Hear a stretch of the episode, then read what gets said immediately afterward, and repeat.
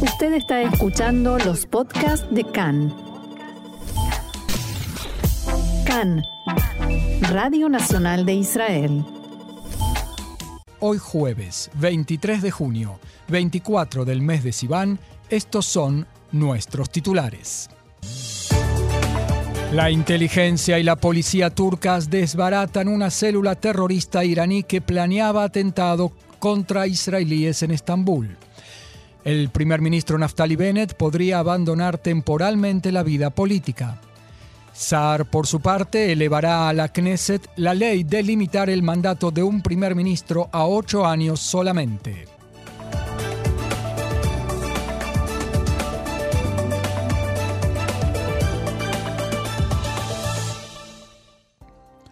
Y vamos ya mismo al desarrollo de la información. Empezamos con una noticia de última hora. El Servicio Nacional de Inteligencia turco y la policía local revelaron que arrestaron este viernes a una célula iraní terrorista en plena preparación para secuestrar y matar a diplomáticos israelíes y grupos de turistas en Estambul. Según los informes en Turquía, por lo menos 10 sospechosos, entre ellos cómplices locales, fueron arrestados en un hotel y en tres apartamentos alquilados en Estambul. Los detenidos, según se informó, planificaban, entre otros, secuestrar a un ex embajador israelí y su esposa que se hallaban en Turquía. Los sospechosos iraníes, miembros de la Guardia Revolucionaria, se hicieron pasar por empresarios, turistas y estudiantes universitarios. En los informes desde Turquía se afirma que el Mossad hizo retornar a los ciudadanos israelíes en un avión privado a Israel. En Israel advirtieron durante toda la semana pasada sobre avisos concretos sobre un posible atentado iraní. El ministro de Relaciones Exteriores y primer ministro alterno, Yair Lapid, partió esta mañana para una breve visita en Turquía, donde se reuniría con su par Mevlut Cavusoglu. Ambos cancilleres tratarían, entre otros asuntos, sobre la cooperación en la lucha contra el terrorismo iraní. Por el momento no está claro si anunciarán conjuntamente el renovado intercambio de embajadores. Vamos entonces a la política local. El primer ministro Naftali Bennett considera la posibilidad de abandonar temporalmente la vida política y anunciaría su decisión próximamente. Bennett hizo estas expresiones en diálogos privados con varios diputados de Yemina que le pidieron una respuesta lo antes posible, puesto que si anuncia su retiro, varios de ellos podrían seguir sus pasos, renunciando a postularse en las próximas elecciones. En el sionismo religioso en Yaduta Torah presionan al Likud para que retire su oposición a proponerle a Guidón Saar ser el primer ministro alterno y, en caso de caída del gobierno, ser primer ministro de transición. Ello para darle una última chance al intento de incorporar al partido de Saar, Tikva Hadashah, a un gobierno alternativo sin ir a nuevos comicios. El diputado Itamar Ben-Gvir de sionismo religioso dijo que lo correcto es formar, aún en esta Knesset, un gobierno de derecha y que Guidón Saar de Tikva Hadashah puede ser miembro de tal gobierno si acepta las líneas directrices de la derecha. Ben-Gvir dijo en diálogo con Khan que es importante que el próximo sea un gobierno de derecha real en los hechos y no solo en las palabras. Hasta el momento en el Likud se oponen de modo enérgico. Todos los involucrados en el intento de formar un gobierno alternativo sin disolver la Knesset admiten que hasta el momento todos los intentos han fracasado. El ministro de Justicia Guidon Saar elevará nuevamente a la aprobación del gabinete su propuesta de ley de limitar el mandato de un primer ministro a ocho años solamente. Hace unos cuatro meses la Knesset aprobó en segunda lectura la propuesta de ley, pero la coalición no la elevó a tercera lectura por falta de mayoría. Luego de la aprobación en el Ejecutivo, SAR se propone elevar nuevamente la propuesta a votación en primera lectura en el Pleno ya el lunes. Ello para intentar completar la la sanción de la ley antes de la disolución de la Knesset. Sobre este tema dialogó con Khan en la mañana de hoy el ministro de Diáspora, Nachman Shai, quien aseguró que considera crítico aprobar esta ley y también la ley del acusado, que impida que un diputado acusado de delitos graves pueda formar gobierno.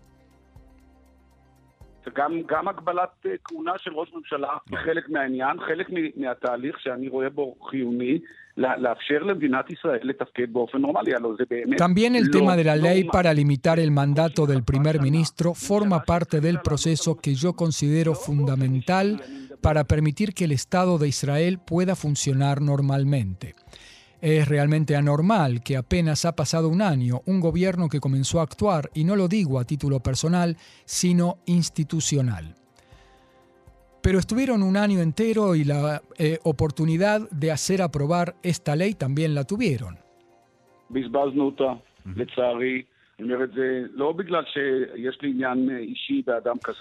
La desaprovechamos, lamentablemente, y lo digo no porque tenga algo personal con uno u otro individuo, sino porque creo que la cultura política del Estado de Israel necesita algo así. No se debe permitir que una persona que está inmersa en un proceso judicial y está acusada de delitos penales sea candidato a primer ministro. Esto no tiene que ver, insisto, con una persona u otra lo digo expresamente.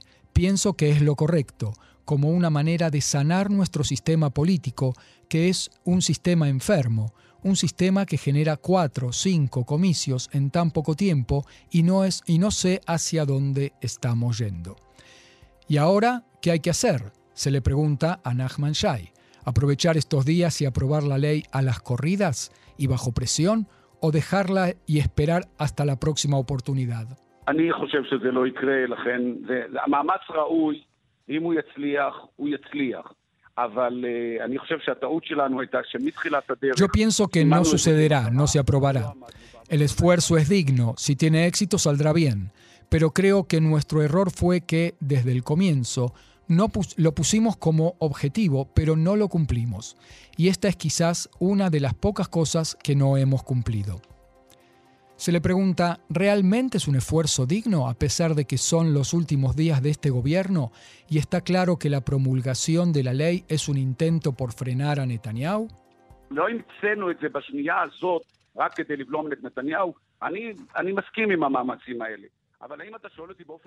No hemos inventado esto en este instante solo para frenar a Netanyahu.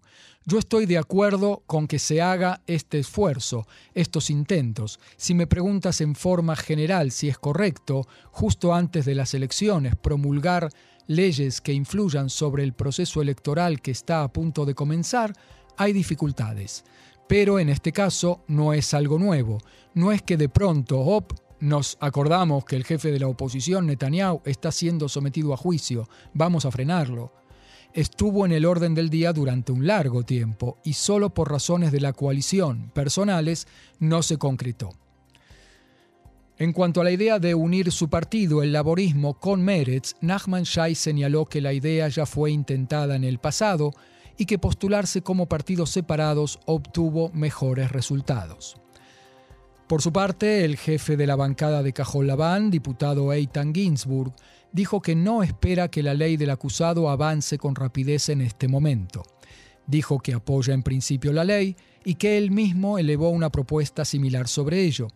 Pero una ley semejante que implica la enmienda a una ley básica requiere un proceso de legislación ordenado. Abro comillas, la ley no está en el orden del día de la Knesset y no ha sido debatida en ninguna comisión, de modo que no preveo que pueda ocurrir en este momento, dijo Ginsburg en diálogo con Khan. En tanto, el, primer, el premier Naftali Bennett anunció que votaría en contra de la propuesta de la ley del acusado. Bennett escribió en su cuenta de Twitter que el derecho a elegir y ser elegido es un derecho sagrado y la esencia de la democracia, y no se debe intentar cambiar las reglas de juego antes de las elecciones. Bennett recalcó que el hecho de, de que un acusado de delitos graves sea primer ministro conlleva un alto precio, pero los ciudadanos de Israel son los que deben decidir en el asunto. Abro comillas, se debe permitir a la gente decidir en las urnas y estoy convencido de que elegirán bien, palabras de Bennett. Antes anunció que permitiría la libertad de voto para los miembros de la bancada de Yemina, su partido, si la ley es elevada al Pleno. En el tema de la posible formación de un gobierno alternativo aún en esta Knesset, Eitan Ginsburg dijo que, según él, no hay posibilidades de que la maniobra prospere. Intentan persuadirnos todo el tiempo, pero Netanyahu nos mintió y ha perdido la confianza pública, palabras del titular de la bancada de Cajol Labán. En ese mismo asunto, el ministro Nachman Shai hizo hincapié en que estamos en un momento de incertidumbre y que no cree que se pueda formar un gobierno alternativo en los próximos días.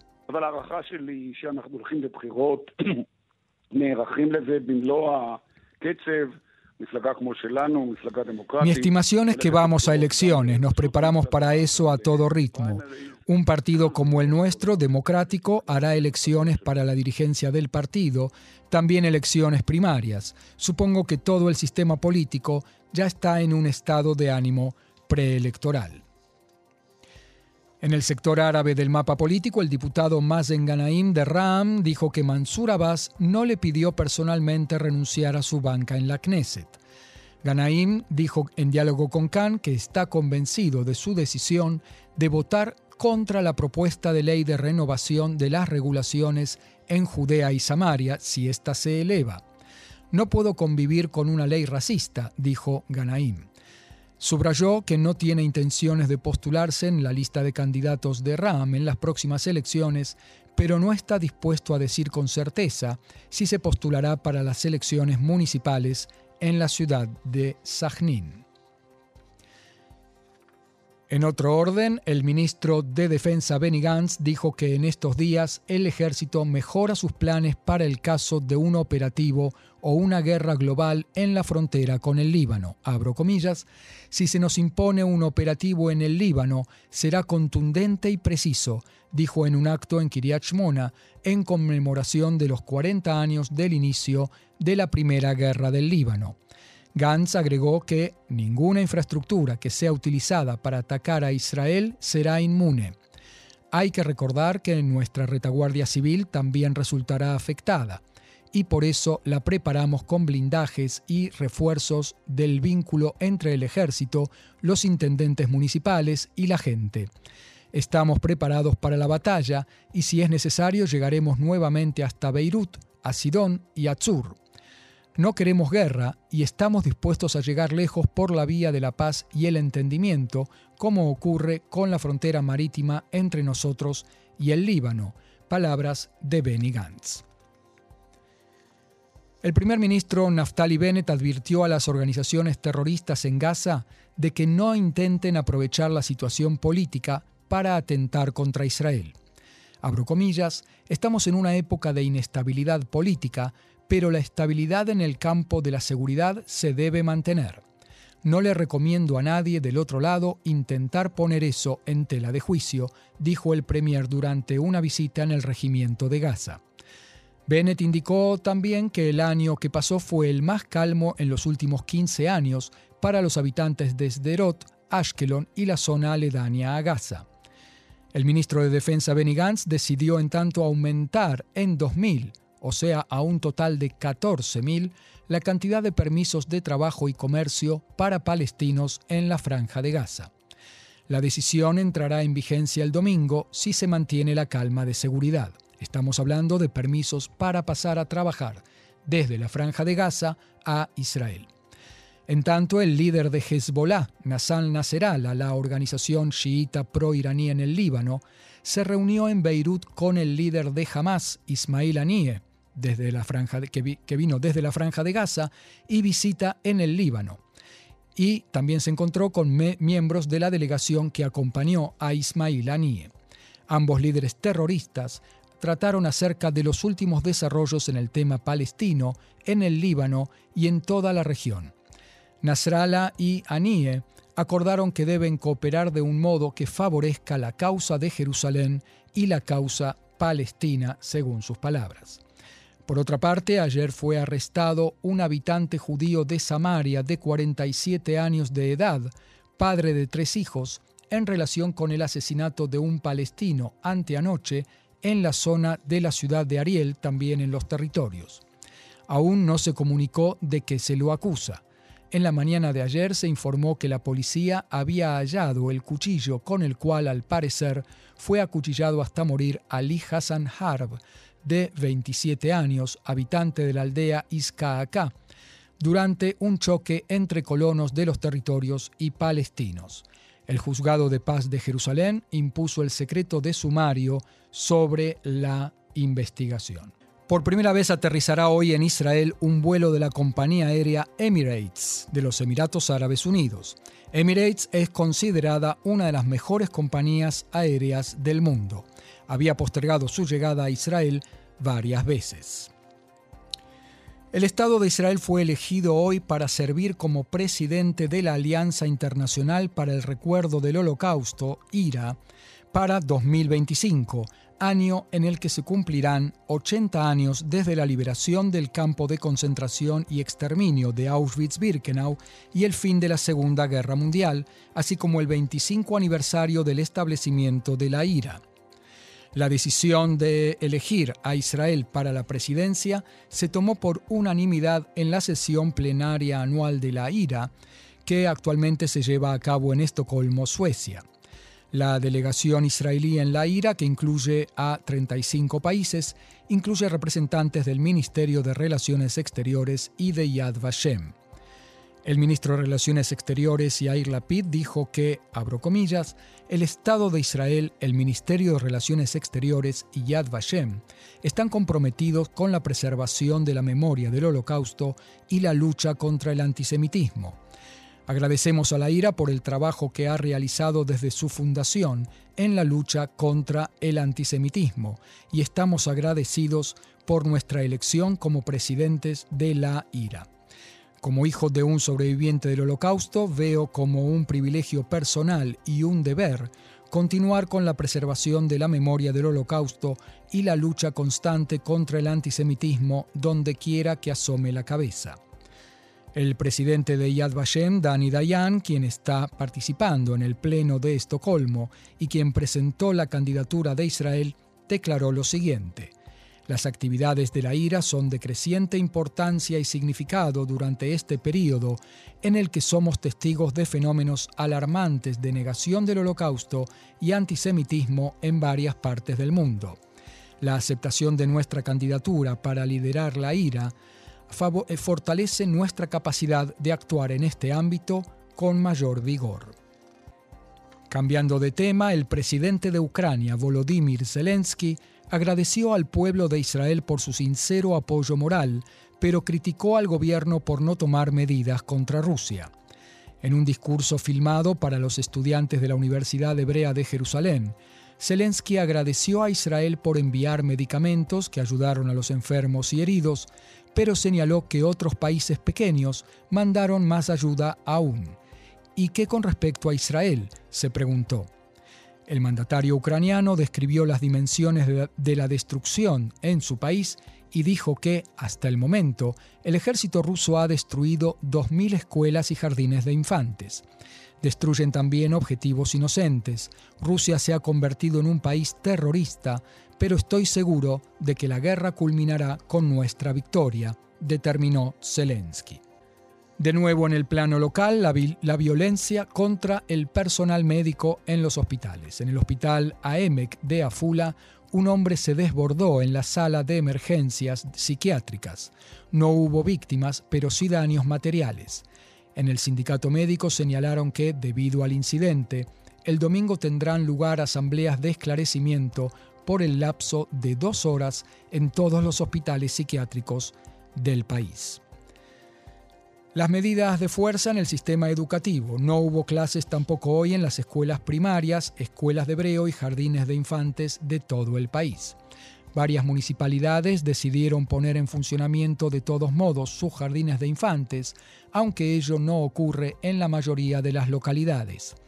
La ministra de Educación, Ifat Shasha dijo en diálogo con Khan que la huelga en las escuelas se podía haber evitado si el Ministerio de Finanzas hubiera aceptado la exigencia de los docentes de reunirse con ellos para negociar ayer.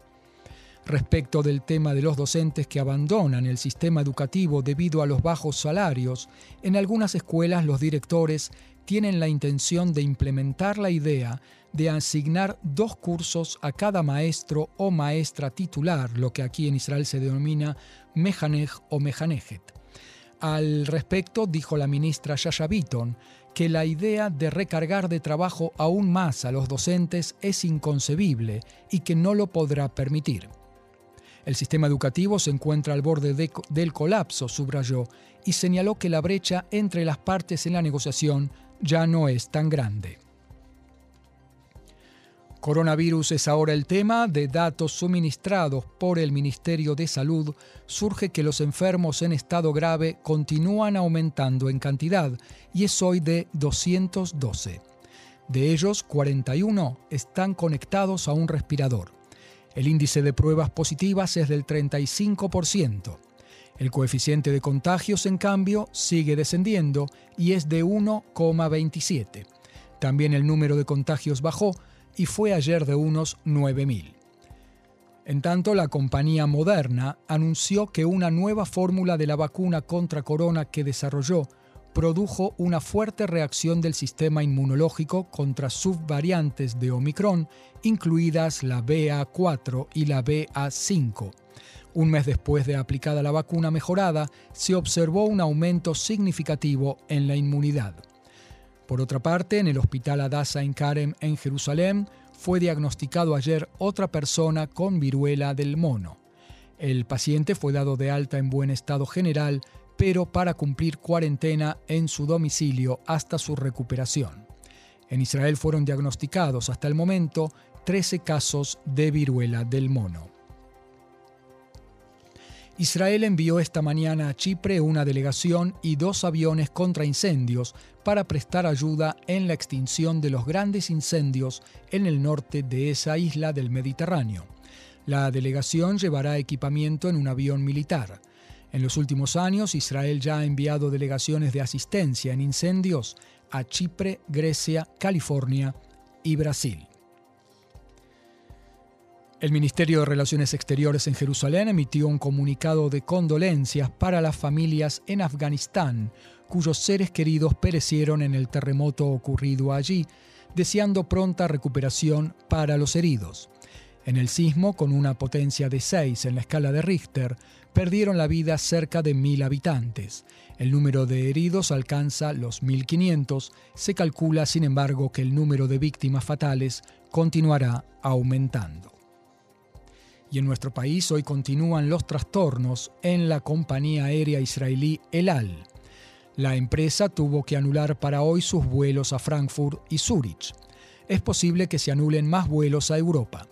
Antes, la empresa anunció la anulación de sus vuelos a Viena y a Múnich.